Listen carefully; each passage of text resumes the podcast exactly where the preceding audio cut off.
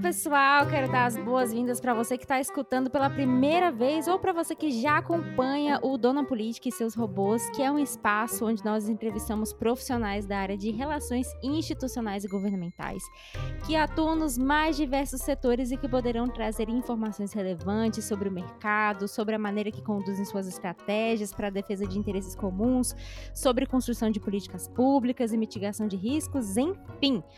Além disso, nossos convidados estão sempre levando aos ouvintes ideias inovadoras e de inteligência capazes de transformar a maneira de praticar RIG no Brasil.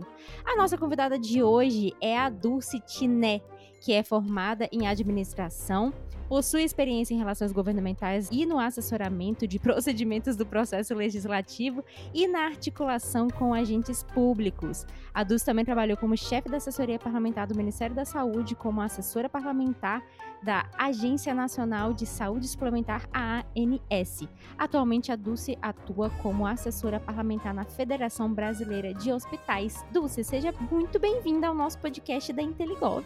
Ai, gente, obrigada pelo convite, primeiro. Estou super feliz de estar aqui com vocês e o que a minha experiência puder colaborar aos nossos ouvintes, tá? Estou à disposição. Vamos em frente. Maravilha. Dulce, a minha primeira pergunta para você é como uma pessoa que é formada em administração caiu na área de RIG? O que aconteceu? Eu me formei em administração e em seguida comecei sempre a trabalhar no serviço público. Eu trabalhei 20 anos no serviço público. Assim, prestando serviço a diversos ministérios em Brasília. E a, o atendimento de parlamentares, o atendimento de políticos, assessores, e até no próprio relacionamento entre ministérios e internamente nos ministérios, você acaba fazendo um pouco disso, de RIG, que era um momento que nem chamava RIG, a gente nem tinha esse nome, né? Lobista para a gente era uma pessoa que trabalhava no Congresso Nacional, né? E vinha até a gente para conversar. Então, fiquei muito tempo do, do lado da mesa, da, do olhar de dentro do Ministério. Então, é, fui chefe de gabinete do Fundo Nacional de Saúde, então eu comecei a trabalhar com parlamentares, tratando emenda parlamentar. Depois fui chefe da parlamentar, abri o universo dos projetos de lei, aí continuei trabalhando com emendas parlamentares. E aí esse contato e essa forma de relacionamento é que virou futuramente o RIG, e aí você começa a entender que tudo que eu fiz desde o começo era RIG. é o trabalho de RIG, é você defender a, a, os interesses do que você é, acredita e está defendendo para que a coisa melhore, para que a coisa flua, que os trabalhos aconteçam. Foi assim que eu vim parar na, na, na na profissão de, de, de, relações institucionais. Mas você nem imaginava, então, que você fosse cair nisso. Quando você estava fazendo administração, você nem. Não, você não, não, não pensa nisso. Você pensa que você vai trabalhar numa empresa, que você vai ser, é, no limite, uma gestora, se você vai falar pelo, pelo trabalho do serviço público. Não que você vá, vá fazer essa defesa de interesses com outros e, e, e ampliar esses relacionamentos é muito interessante. A vida foi levando e você vai gostando disso. Cada vez que você vai, você quer conhecer mais, você quer criar mais, você aprimora técnicas para poder é, é, compor é, instrumentos de resposta, instrumentos de, de, de, de, qualificar o seu trabalho, de conhecimento mesmo, de conseguir transmitir esse conhecimento e dar produto para quem, quem precisa conhecer o seu trabalho e o trabalho para a empresa que você representa, né? A instituição que você representa.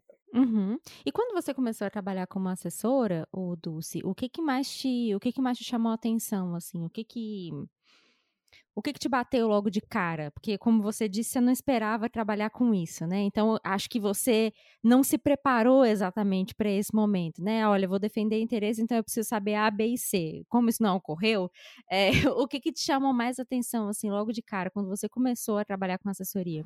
De cara você descobrir um mundo que você não conseguia enxergar. E aí abre aquele universo, aí você olha assim e pensa, quem sou eu, o que é que eu posso ajudar, o que é que eu posso melhorar. E aí você corre atrás de mecanismos de formação, de outros profissionais que possam dividir com você as experiências e, e você crescer, para você entender o seu lugar naquele processo e colaborar, porque é uma coisa que eu acho muito importante. Você tem que conhecer o seu lugar dentro do processo. Porque se você não tiver esse entendimento, você fica difícil de crescer. Então você olha e vê onde você quer ir, é, o que é que você quer fazer, e aí você vai absorvendo. E parceria com outros profissionais é fundamental. Sempre. Sim, não, com certeza. Ninguém nesse país faz, ninguém no mundo, né, faz rig sozinho, né? Acho que isso aí não existe. Mas eu, acho que eu achei tão interessante a sua trajetória, Dulce, porque desde o início você está na, na área de saúde, né, na verdade, né? Isso foi, isso foi intencional ou, ou caiu também de paraquedas, assim como o Rig, ou, ou você pegou gosto no caminho? Como é que foi isso? É, é, comecei a minha formação pela informática e a minha informática me levou ao Ministério da Saúde. E dentro do Ministério da Saúde foram aparecendo as oportunidades de você conhecer e se aprofundar em diversas áreas dentro do próprio Ministério da Saúde. Pela informática, que é uma atividade transversal em todas as áreas. Depois eu fui trabalhar no Fundo Nacional, que é outra atividade é, é, que, que, passa por todas as áreas do ministério. Então, assim, uma coisa foi levando a outra e você vai pegando gosto, você vai entendendo o que é que você está fazendo. E, principalmente, você começa a entender que você faz a diferença. Isso, para mim, é fundamental. E, assim, sempre com muita lealdade, muita franqueza, ser muito direta, muito clara no que você quer fazer, o que você pretende fazer, aonde você quer ir, e as coisas fluem e aí eu acabei me, me, especializando nessa parte de formação de relação institucional. Então, assim, a coisa acontece. Com... No meu caso, a profissão não era.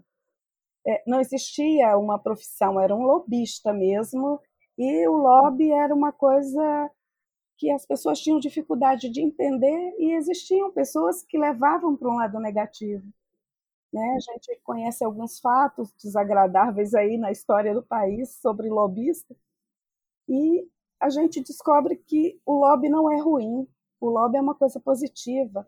O profissional de RIG faz lobby de uma forma muito positiva, muito de informação, de levar conhecimento e mostrar outras opções para que as, a, a, a, as coisas melhorem, cresçam e fluam de uma forma bem tranquila. Sim, com certeza.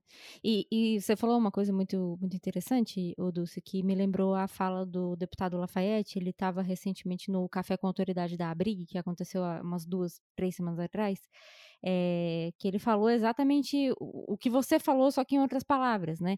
O parlamentar, ele não tem o conhecimento sobre tudo, ele não tem o conhecimento sobre todos os setores. Então, quando ele apresenta um projeto, quando ele vai relatar um projeto, ele precisa de subsídio, ele precisa de informação, ele precisa de, de algum aparato, né? Ele precisa de E se não tem ninguém para levar isso para ele, como é que ele vai fazer? Né? Provavelmente vai sair ali alguma coisa oriunda de um né, de alguma pesquisa e talvez até não de pessoas que tenham especialização ou que tenham formação técnica naquele assunto, e provavelmente vai sair um, um parecer ruim, um projeto ruim que não seja, é, enfim, que não seja aquilo que a sociedade está efetivamente almejando, efetivamente esperando, né? Então acho que é, isso que você falou casa bem com o que o, o deputado Lafayette Andrada comentou, eu acho é, muito pertinente, né, sobre o profissional de RIG.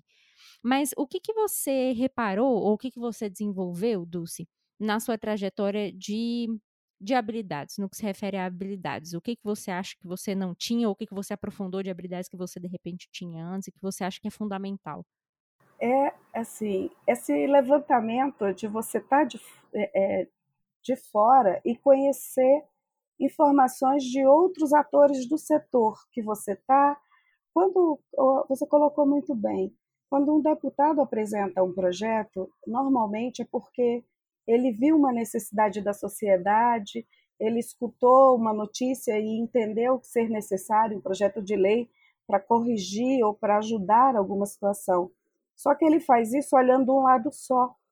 Então, a, o nosso papel é procurar é, no mercado, procurar na sociedade dados e informações que possam ajudar esse parlamentar a olhar diversos ângulos do problema, da situação, para que ele tome a melhor decisão. Muitas vezes o que acontece no o parlamentar apresenta um projeto de lei, a gente consegue levar dados, informações de impacto é, econômico, informações de impacto para o maior número de população, para que possa alcançar o maior número de beneficiários, e ele acaba melhorando o trecho do projeto de lei e esse é o nosso papel, é qualificar o melhor que a gente puder, ajudar o parlamentar a qualificar o seu projeto, para que ele possa alcançar um maior número de, de, de cidadãos, que possa, maior, é, é, possa completar a necessidade da sociedade. Esse é o papel do parlamentar e a nossa função é levar esses dados. E esses dados a gente coleta com outros parceiros, com ministérios. Muitos ministérios têm muitos dados que não às vezes o parlamentar desconhece ou o próprio é, é, é, a própria entidade da gente desconhece o tamanho do impacto que você pode é, é, sofrer com determinada situação ou determinado projeto de lei. Então a gente leva e mostra é, qual é o resultado daquele projeto, daquele projeto de lei que ele apresentou, aonde ele pode atingir positivamente ou negativamente, e normalmente eles param para refletir e nos escutar. Esse eu acho que é o nosso maior papel, é levar informação que permita enxergar diversos ângulos para que eles se posicionem de uma forma que possa atender o maior número da sociedade possível. Uhum. E impacto, né? Eu acho que isso é tão. É, é, difícil a gente mensurar impacto. Essa é uma discussão que a gente tem é, em RIG há, sei lá, acho que desde que RIG existe, né? Como é que você mensura impacto? Como é que você coloca nota? Como é que você remunera o impacto, né? Isso é muito, isso é uma discussão muito complicada, inclusive. Mas eu acho que a gente, como, como, como profissionais de RIG, né? A gente sente o impacto depois que a gente vê o trabalho pronto, né? depois que a gente vê uma emenda aprovada, depois que a gente vê um projeto aprovado, a gente vê o impacto com os próprios olhos e aquilo ali não necessariamente é mensurável, né? Claro, né? Para uma empresa, evidentemente, que está colocando dinheiro, vai ter que mensurar de alguma forma, né? Mas esse mas é, esse sentimento que a gente tem sobre o trabalho que a gente fez em cima de uma proposição, em cima de uma pauta, né? Ele tem esse, esse, esse valor agregado que eu acho que é muito interessante também, né? Que não, não necessariamente é, é mensurável ou pode ser mensurável, né?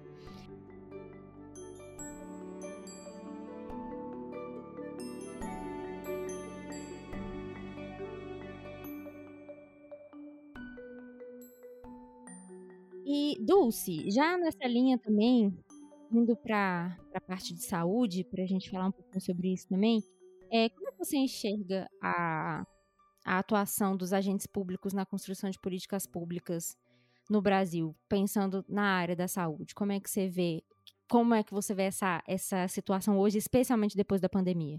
Uh, a gente foi um teste de fogo essa história da pandemia, né? O Covid-19 veio para testar todos os sistemas que a gente podia e todos os programas que a gente praticava até agora.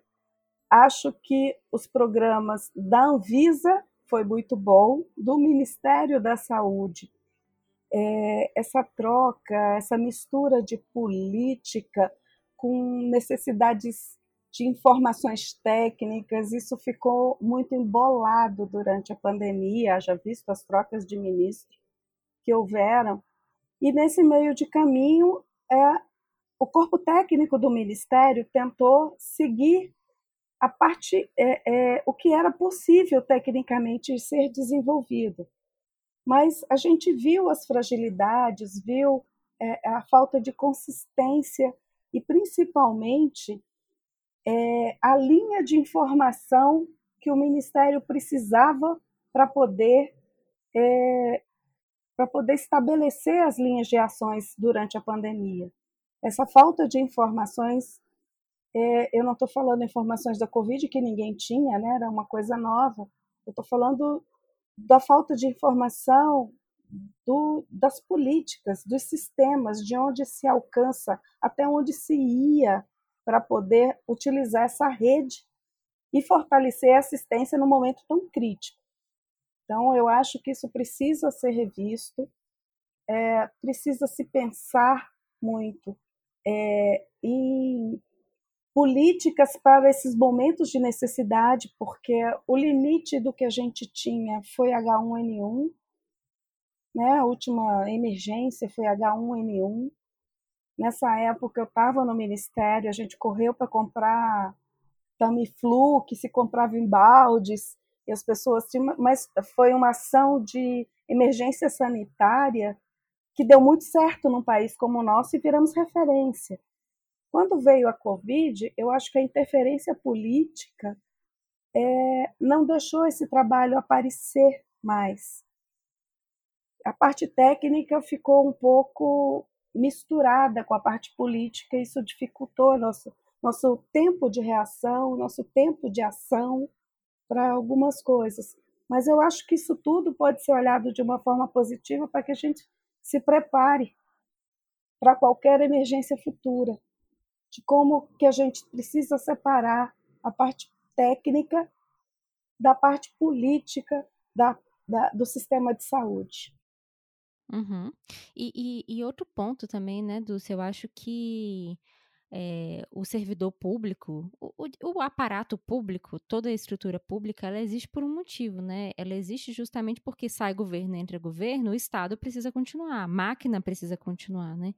E então você precisa de pessoas que tenham capacidade técnica, como você bem disse, tomando decisões para além de um corpo político que eventualmente pode ser, inclusive, trocado a qualquer momento, né? É, não só em âmbito eleitoral, não só no âmbito eleitoral, mas enfim, em caso de impeachment, em caso de morte, em caso de qualquer outra coisa que ocorra, o Estado precisa continuar funcionando, independente de, de quem está no governo, né? Eu acho que a pandemia foi muito foi muito sintomática desse, desse, dessa confusão que a gente tem de atribuições, eu diria, né? E até de gestão também, se, eh, se, se eu puder falar, né? Até de gestão mesmo. É, gerir um Estado, obviamente não é fácil, né? Mas se a gente não tiver um, um corpo gestor adequado, fica realmente impossível você gerir um, um Estado num, numa situação de crise como foi a, a Covid-19, né? Isso mesmo. Mas beleza, então. É, e aí, Dulce, eu queria que você falasse um, também um pouquinho sobre como é que foi esse, pulando aqui um pouquinho mais para frente, como é que foi essa experiência é, da Covid é, para você, você como profissional, né, como, como lobista, mas também como uma pessoa que já está há muitos anos trabalhando na área da saúde, é, como é que foi esse, esse vivenciamento dessas situações tão incomuns, né, que a gente presenciou na pandemia? Como que foi esse período? Bom, no primeiro momento, a, a, a ação nossa foi procurar o Congresso Nacional para que poder flexibilizar a legislação existente e criar mecanismo onde se pudesse é, criar ações mais rapidamente de resposta ao que estava acontecendo. Isso aconteceu com o estado de emergência, não só para liberação de recursos, mas até para definição de ações que precisariam de muita burocracia para funcionar. Importação de coisas, exportação, é, proibição de exportação de material médico, importação de insumos que a gente precisava muito, né? E material. E a nossa articulação dentro, é, ligando as instituições envolvidas no processo da pandemia, hospitais, ministério e o Congresso, é, e todo mundo em casa foi uma ação muito, é, digamos assim, muito árdua. A gente trabalhou, eu cheguei a trabalhar 20 horas, eu dormia duas horas. É, minha área era hospitais. Eu trabalho para a Federação Brasileira de Hospitais. Os hospitais privados, nessa hora, precisavam é, se apresentar para a necessidade de, de, de, internações. Não existiam é, hospitais privados especializados que precisariam se preparar para receber pacientes de Covid, porque não basta ser um hospital. Para o paciente de Covid, tinha toda uma estrutura que precisava ser providenciada para que é, esses pacientes tivessem um melhor atendimento. Não bastava ter só uma UTI, precisava ter uma UTI isolada, precisava de um número de profissionais maior para que é, esses pacientes tivessem a melhor assistência. E os hospitais privados, quando você tem uma especialidade, é só um hospital dia, as pessoas vão lá, entram de manhã e saem à noite, não ficam internadas mais de 24 horas. E aí essa, essa foi a diferença. fazer a preparação para recebimento desses pacientes, procurar insumos, manter o abastecimento. O Congresso precisava flexibilizar a legislação, e isso precisava legalmente, tanto que para sair desse estado de emergência hoje, é necessário todo um processo de cuidados judiciais, porque tem muita, foram criadas muitas legislações, muitas portarias, muitos decretos que eles não podem simplesmente parar de existir de uma vez, porque existe um processo amarrado e juridicamente é, tanto entes públicos quanto privados estão atrelados a isso nesse momento. Ainda estão, alguns ainda estão, porque o atendimento de Covid continua, a emergência ainda não passou. Né? Os pacientes é que vacinados pararam de ter sintomas graves, mas o atendimento da Covid continua e é altamente contagioso. Tanto que a gente passa ciclos, né? Uns ciclos onde a população se sente mais confortável, tira a máscara, se aproxima, tá? daqui a pouco você olha, tá todo mundo de máscara de novo. Não precisa mais parar, lockdown, nem ficar em casa. Mas você é, tem momentos que você, em ambientes que você entra, você está de máscara. Eu trabalho de máscara no Congresso hoje, porque é muita gente que entra, muita gente trabalhando, então você tem que se garantir. Não e dá zero circulação de ar, né? E zero circulação de ar. Você entra naqueles plenários que cabem esses que 60 pessoas sentadas e tem 100. 200. 200. então, assim. CCJ que eu diga, né? CCJ que o diga, e a minha área, que é a Sim. Comissão de Seguridade Social e Saúde, eu acompanho de pé, sempre está lotada, porque todo mundo é envolvido em processos de saúde, é um dos maiores números de projetos de lei que circulam são da saúde, né? Então, assim, tem todo esse cuidado. E durante a pandemia, esse trabalho de fazer, é, levar e trazer informações e conectar as pessoas certas foi fundamental. Né? A nossa, por exemplo, eu trabalho com a área de saúde, mas eu me envolvi muito diretamente com o Ministério da Economia, com procura de subsídios do BNDES para ajudar esses hospitais a ter algum tipo de recurso que pudesse melhorar essa assistência e manter essa assistência. Porque de uma hora para outra os planos de saúde pararam de atender os eletivos. Então, os hospitais privados que se mantém também como fonte de receita o atendimento de plano, ficaram sem isso. E tinham que manter seu corpo técnico. Então, assim, foi um trabalho difícil e precisou de muita assistência para a gente chegar num consenso e garantir a manutenção dessa assistência pelos hospitais da população. Então, assim, esse eu acho que foi o trabalho mais difícil que a gente fez. Foi essa articulação com os ministérios, com o Congresso e fazer essas coisas sincronizarem e serem acontecerem em momentos necessários e satisfatórios para a gente poder manter a assistência. Essa foi a parte dura. Uhum. E Dulce, eu acho que a gente tem que também lembrar de um ponto, e até queria saber qual é a sua opinião sobre isso, porque a própria Constituição ela estabelece um, um tripé de direitos básicos que todo cidadão deveria, de, deveria, né? Eu digo deveria porque é, é assim peronomútil, né? É, mas que todo cidadão deveria ter acesso, que é educação, segurança e saúde, né? É o tripé básico de, de, enfim, de qualquer direito de qualquer cidadão vivo. É, e aí você justamente trabalha em um desses pés, desse tripé, que é a área da saúde. Como é que você avalia, Dulce, a atuação, de modo geral, tanto do executivo quanto do legislativo, mas como é que você avalia essa situação geral é, de, de, formação de leis, de discussões, desse debate público sobre a saúde? Você acha que esse debate ele está adequado? Você acha que ele é rico o suficiente? Você acha que ele está é, suprindo as necessidades que toda a área da saúde consegue embarcar, que não são poucas, né? É, Hoje a gente vê, é, a gente que está dentro, diferenças entre o entendimento é, do legislativo com o executivo.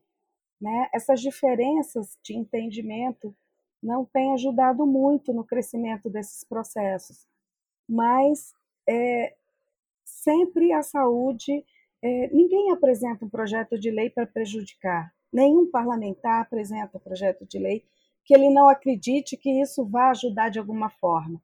Às vezes ele não tem a informação é, suficiente para entender é, que aquele projeto não é, digamos assim, tão bom quanto ele imagina que seja. Isso acontece muito. E aí eu acho que é o papel do RIG. Com relação à garantia da Constituição, graças a Deus está lá. Porque a gente é, é, trabalha para que isso aconteça, entendeu? O meu entendimento e minha, minha, minha luta de trabalho é essa.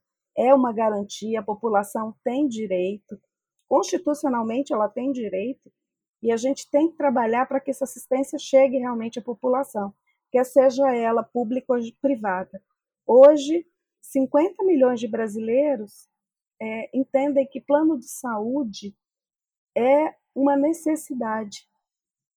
Por quê? Por conta dessa dificuldade de acesso ao SUS. E a gente precisa equilibrar esse cenário, porque as pessoas precisam viver melhor e viver bem. E a gente procura é, mostrar isso ao Ministério para a melhoria dessa política pública e transformar a, a, o privado como parceiro, porque o sistema é único de saúde, embaixo dele está o público privado. E eles têm que trabalhar sempre, de alguma forma, é, é, complementarmente. E eu acho que isso, o profissional de RIC tem uma oportunidade de tentar equilibrar isso sempre, principalmente junto ao parlamento, em forma de projeto de lei, é, em forma de PEC, em forma é, da melhor forma que ela possa colaborar, levando informação ao parlamentar que cria o projeto. Então, acho que é isso. E eu acho que tem uma, uma desinformação grande, né, né do, sobre esse assunto, especialmente quando a gente está falando de saúde, como se a, a saúde privada e a saúde pública fossem antagônicas, né? É como se uma coisa é, invalidasse a outra. Ou você tem saúde privada ou você tem saúde pública, quando são coisas absolutamente complementares. Inclusive na formulação de políticas públicas. Ou pelo menos a gente imagina que deveria ser assim, né? É, precisa ser assim, né? A gente pelo, trabalha e eu quero acreditar que o, o, o, o executivo trabalha para que seja alcançado isso. Só que assim, é, é, eles, é, o que é que eu, como é que eu penso assim? Tem momentos que eles transformam as políticas de governo, não de Estado. E saúde é uma política de Estado, não importa o governo que esteja. Ela é constitucionalmente instituída e ela precisa ser olhada por qualquer governante, né? quer seja isso governo, Estado ou município. É, é, é, ela precisa estar dentro desse arcabouço para poder crescer e poder chegar à população. A gente tentar minimizar esse sofrimento das pessoas que ficam lá em filas intermináveis. Isso é, é, é, é, é um, uma coisa que eu, eu sempre trabalhei para o SUS dentro do Ministério, eu fiquei 17 anos no SUS, é, é trabalhando para o SUS no Ministério da Saúde. Depois eu fui para a saúde suplementar, conheci um pouco do que é a vida é, é, de um beneficiário de plano de saúde, tentei melhorar isso. E hoje eu estou na iniciativa privada, que é o terceiro tripé dessa visão de saúde pública, suplementar e privada. Então, é, eu consigo enxergar isso, que isso tem que trabalhar harmonicamente para que a população seja mais beneficiada. E eu tenho certeza que a gente pode melhorar muito. Com certeza. E, Dulce, é, eu vi várias, várias matérias, vários estudos falando sobre o impacto da pandemia é, nos profissionais de saúde, né? Especialmente porque não teve como, né? A gente nunca precisou tanto dos profissionais de saúde, médicos, enfermeiros, técnicos de enfermagem, todo mundo, inclusive, foi, foi convidado a participar, né? Acho que você lembra no início da pandemia saiu, inclusive, uma portaria chamando psicólogos, profissionais de educação física, enfim, todo mundo da área da saúde para poder contribuir, porque era uma, realmente uma situação quase que de guerra, né? Era uma, uma situação totalmente excepcional. Mas dois anos depois, a gente percebe que isso gerou alguns impactos é, para a saúde como um todo, mas aos profissionais também. Como é que você avalia que foi, que foi esse impacto da pandemia nos profissionais da área hospitalar? Olha, na área de hospitalar, a gente tem N especialidades, né? Todos, aliás, 90% dos profissionais de saúde hoje trabalham em um hospital. Né? O reconhecimento é fato. Eu acho que muita gente largou um pouco sua família, se isolou para poder dar assistência, trabalhou no hospital.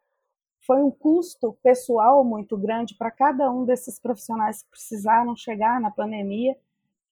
E hoje eles pedem reconhecimento. E reconhecimento, é, existem várias formas de chegar a isso. Hoje existem diversos pisos salariais tramitando no Congresso, e esses pisos salariais não é falta de merecimento, é falta de constituir uma forma de custeio para esse sistema.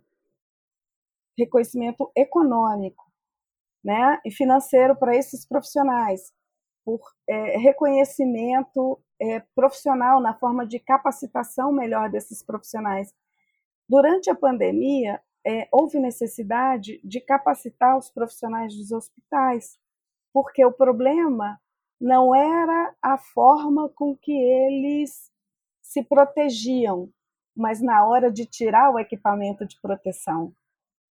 Então, é, isso aconteceu em, em, na Espanha, isso aconteceu na Itália, que a maior índice de contaminação desses profissionais de saúde não era por os na, na, utilizando os equipamentos de EPI.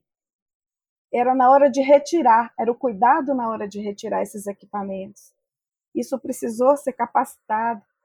Aí vem o pessoal da limpeza, da recepção, é, não só o pessoal do centro, da UTI, era o hospital inteiro precisou de novos procedimentos para é, é, é, se adaptar ao momento da Covid. E esses procedimentos todos voltaram, é, é, ficaram. Esses procedimentos hoje são utilizados dentro dos hospitais.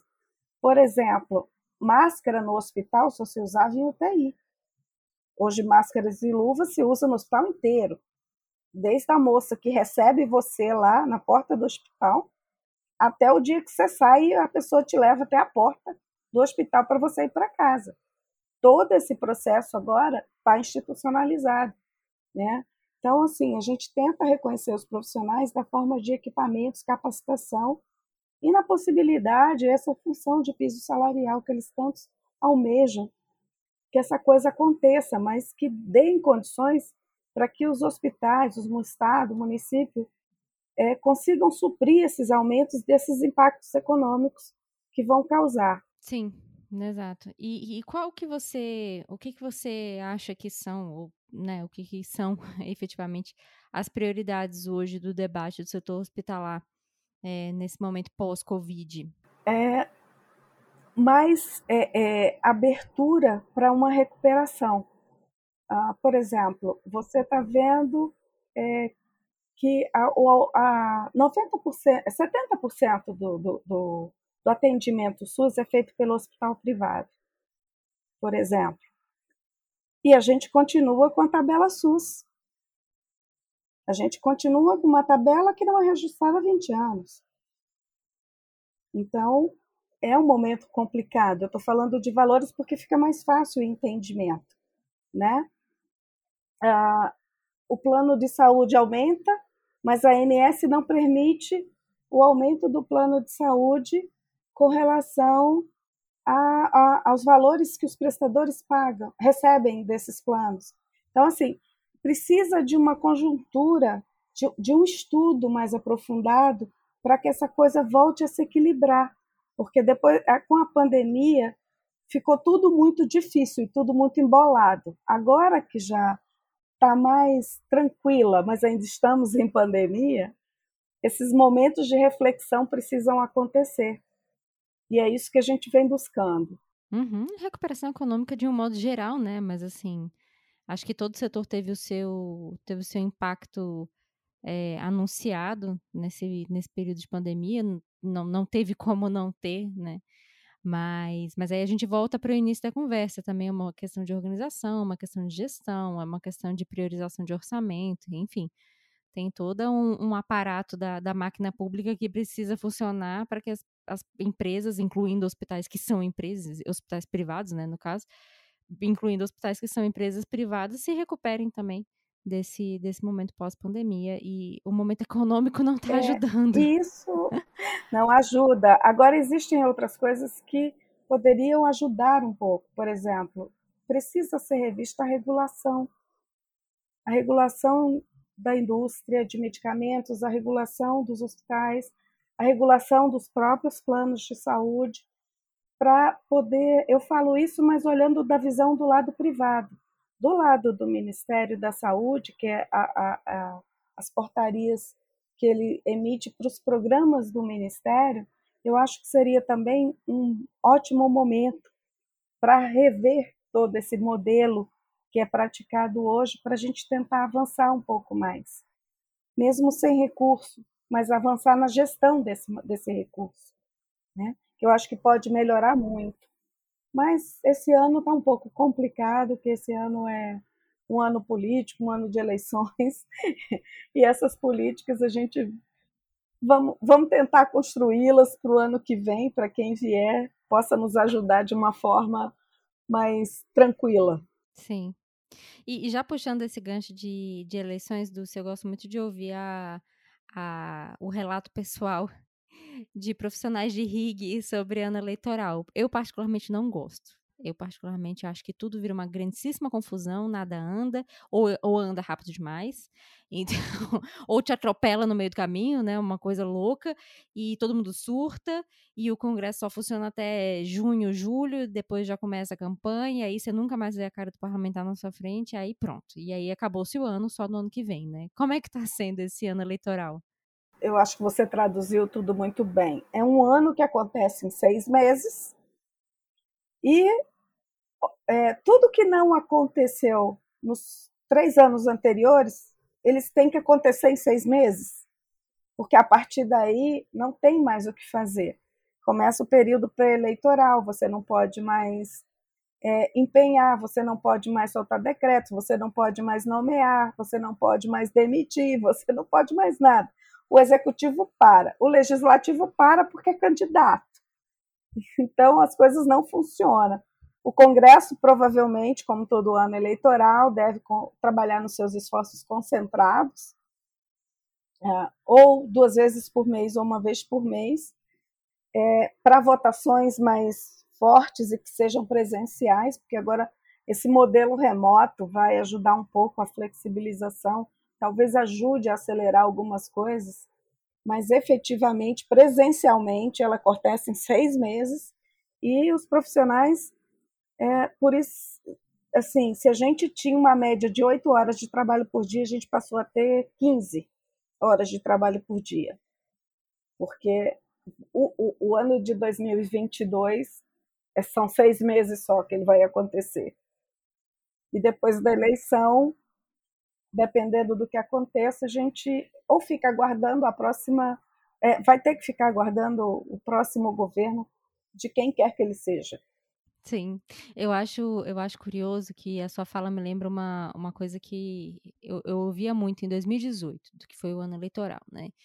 Aquela confusão toda que aconteceu no período eleitoral, não sei o quê, aí eu ouvia muito, não, Bia, relaxa que 2018 é um ano atípico. Aí foi para 2019. Não, é primeiro ano de governo, relaxa. 2019 foi um ano atípico. Aí veio 2020. Aí, fora toda a esquisitice que a política brasileira é capaz de proporcionar, ainda veio a pandemia. Aí, não, mas é pandemia, vai durar só alguns meses, relaxa, é um ano atípico. Eu tô esperando o ano atípico acabar, deve ter pelo menos uns 4, 5 anos. O ano atípico acabou para você? Não, não acabou. Cada ano ele é único. não existe uma. A gente não conseguiu fazer em função de pandemia, troca de, no caso da saúde, troca de gestão troca de ministro e assim vai, e a gente não conseguiu avançar muito, pelo que eu vi, né, pelo que eu tenho acompanhado. Não sei nem se teria condições de avançar tudo que poderia ter sido feito em função de pandemia, de outras questões, mas todo ano foi único. E eu espero que os anos únicos acabem. porque a gente precisa de alguma organização, a gente precisa de alguma sequência, entendeu? Não dá para. A gente ficar... precisa de pelo menos uma consistência temporal nesse país, né? É, espero que ele seja único só no número, daqui para frente. Sim. 23, 24, Sim. 25, 26.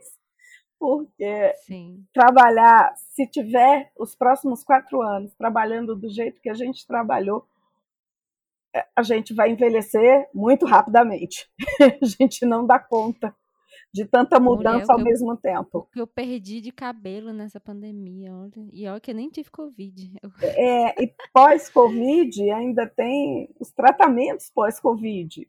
Eu sou. Sim. A, a palavra eu não gosto, mas é isso mesmo. Eu fui uma sequelada de Covid.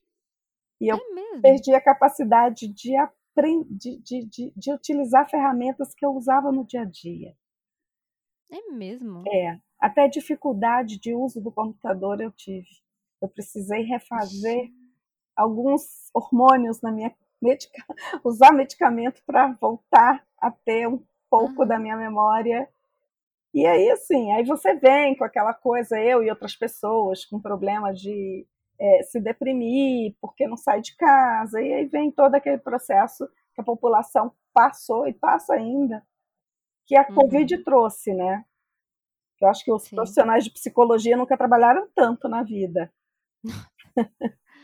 Não, com certeza. Mas Você é, tem um é, é um que está trabalhando mais que RIG é psicólogo, especialmente porque a maioria dos psicólogos estão trabalhando para os profissionais de RIG. Então, porque assim é, é, é coisa. Então, assim, como uma sobrevivente da Covid, a gente entende que precisa de um momento, né? Precisa de uma pausa. Precisei de uma pausa para poder botar um pouco as coisas em ordem, mas já estou 100%, já estamos andando para frente e já estou nessa corrida aí que eu comentei com você, correndo atrás do congresso o dia inteiro, andando o dia inteiro e correndo atrás dos profissionais para ver se a gente consegue avançar em algumas coisas que possam ser muito positivas para o mercado, positiva para a saúde e ajudar a população nessa coisa da, na assistência mesmo de alcançar a assistência, que é esse o objetivo, é levar a assistência da melhor qualidade possível para a população. Isso, para mim, é o mantra da saúde, de qualquer gestor de saúde, público ou privado. É tentar levar a melhor assistência possível à população. Uhum, sim. E, Dulce, para a gente já se encaminhar aqui para o final, o que que você o que que você enxerga assim como possibilidade agora para os futuros anos, julgando que serão anos normais e que não serão anos atípicos novamente, né? O que, que você enxerga de possibilidade para o cenário político ou para o cenário do, dos profissionais de RIG e para a área da saúde também? Enfim, o que, que você enxerga de possibilidade para os próximos anos?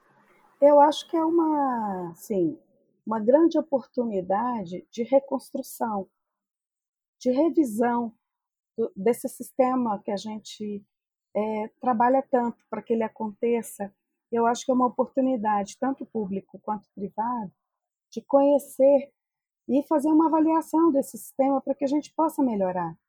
Porque a gente passou por uma pandemia que demonstrou muita fragilidade do, que, do, dos nossos, do, do nosso sistema e que a gente precisa entender isso, não a parte que foi um sofrimento, mas a parte que expôs a nossa fragilidade é onde a gente pode melhorar muito.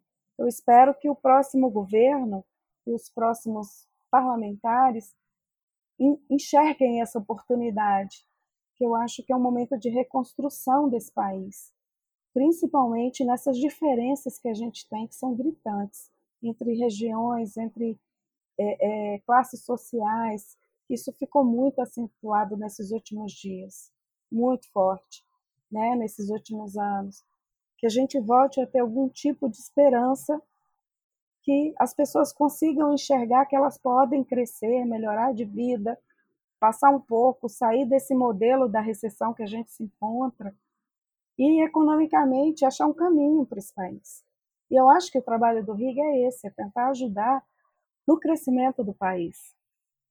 Qualquer área, saúde, educação, segurança, é, é, é, é, cidadania, é, mulher, qualquer área que, que o profissional de RIG ache que ele pode contribuir, eu acho que é a chance que a gente tem.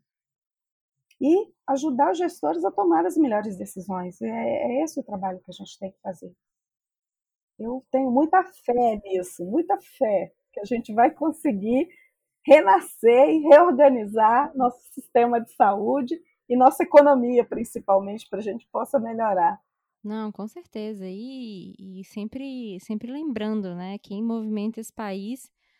Eu, eu acho que tem dois profissionais em especial que movimentam esse país, que fazem esse país acontecer, né? Para além de governo, para além de tomadores de decisão, acho que tem dois tipos de profissional. Um é o servidor público e o segundo é o lobista. Porque não tem como, não tem como esse país rodar sem servidor, não tem como esse país rodar sem lobista, e eu acho que que bom que você tem esperança, me deixa mais mais esperançosa a sua própria esperança também. Fico feliz. a gente tem que acreditar nisso, porque a gente está aqui é para ir para frente mesmo. Não, é para crescer, chega é para contribuir. Trás. Chega. Chega de para trás, é para crescer, assim. E o que posso fazer, o que pode ser feito para melhorar a vida do outro, você tem que fazer. Você tem que fazer. Porque quando você melhora o outro, você melhora o seu lado também. Por isso que a gente precisa trabalhar com as parcerias, precisa trabalhar integrados, precisa é, é, enxergar esse cenário como sendo bom para todo mundo. Então é, é assim que a gente vai crescer. Com certeza. É isso, então, tá falado. Dulce, muitíssimo obrigada. Queria agradecer demais a sua participação aqui no Dona Política e seus robôs, a produção exclusivíssima da Inteligov. É, você quer dar fechar com alguma frase de efeito, com seu jabá final? Fique à vontade. Bom, eu agradeço a vocês a oportunidade a paciência, porque eu falo pra caramba. Eu Imagina. acho que é uma coisa do profissional do RIG, é falar pra Exato. caramba, porque a gente precisa fazer, se fazer escutar, então a gente acaba falando, falando, falando, né? E é, você, o, o, profissional de RIG, é, quando ele se encontra e entende a missão, ele tá, tá livre, tá feliz, ele vai à luta, não tem barreira, e a gente vai. Eu é, espero que todo profissional que entre e abrace essa profissão de, de, de, de relações institucionais, né, essa oportunidade de ser um ator nas relações institucionais, ele acredita no que ele faz, porque aí não tem limite. não tem mesmo. Você consegue todo, tudo que você deseja, que você acredita, você consegue. Obrigada pela oportunidade, gente. Um grande abraço a todo mundo. Imagina, muito obrigada a você, Dulce. E se você curtiu o programa, não deixe de seguir e dar cinco estrelas no Spotify, seguir a gente na Amazon Music ou no Apple Podcast, se inscrever no Google Podcast ou no Cashbox e favoritar no Deezer. Dessa forma, você sempre será informado quando o novo episódio for lançado. O Dona Política e seus robôs é uma produção da Inteligov e conta com a coordenação de Raquel Almeida, roteiro de Ana Carolina Romano, gravação e edição de Rodrigo Jodar e apresentação de Beatriz Falcão. Euzinha. Muitíssimo obrigada pela sua audiência e nos vemos numa próxima. Tchau, tchau.